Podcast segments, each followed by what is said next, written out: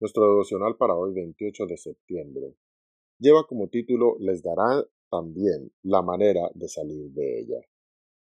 Nuestro versículo en Primera de Corintios 10, 13 dice, Cuando llegue la prueba, Dios les dará también la manera de salir de ella, para que puedan soportarla.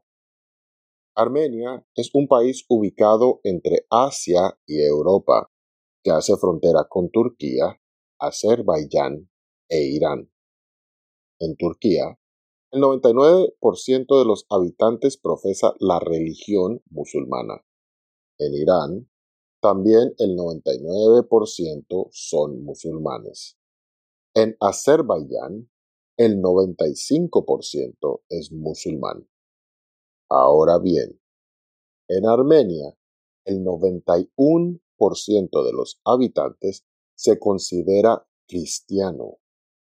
Armenia fue una colonia persa, luego formó parte del Imperio Otomano y también fue conquistada por la Unión Soviética. Todos fueron poderes adversos al cristianismo. Sin embargo, los armenios no dejaron de ser cristianos. ¿Cómo se explica eso? Quizá el secreto radique en una declaración del historiador Sosómenos, que a mediados del siglo V tenía entendido que los armenios fueron los primeros en declararse una nación cristiana. De acuerdo con el historiador Eusebio de Cesarea, Armenia se convirtió al cristianismo en el año 311. Y esa decisión fue suficiente para que el emperador Maximiano le declarara la guerra. Uno de los hechos más icónicos del pueblo armenio llegó cuando en el siglo V el patriarca Sayak le pidió a Mesrop que tradujera la Biblia al armenio.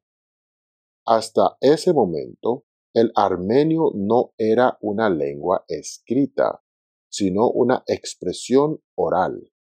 Así que Mesrop, un cristiano, tuvo que crear el armenio escrito, y la Biblia fue un elemento clave para el desarrollo de un espíritu nacional. Cuando en el 450 los persas asumieron el control de Armenia, los líderes cristianos de Armenia enviaron un mensaje diciendo, de esta fe nadie nos podrá apartar. Haz lo que quieras. ¿Y qué en cuanto a nosotros? ¿Podemos nosotros decir de esta fe nadie nos podrá apartar? Los armenios constituyen un ejemplo de lo dicho por Pablo. Ustedes no han pasado por ninguna prueba que no sea humanamente soportable, y pueden ustedes confiar en Dios que no los dejará sufrir pruebas más duras de lo que puedan soportar. Por el contrario, cuando llegue la prueba, Dios les dará también la manera de salir de ella para que puedan soportarla. Nuevamente, 1 Corintios 10:13. No hay razón para claudicar, rendirnos, negar la fe por causa de las pruebas.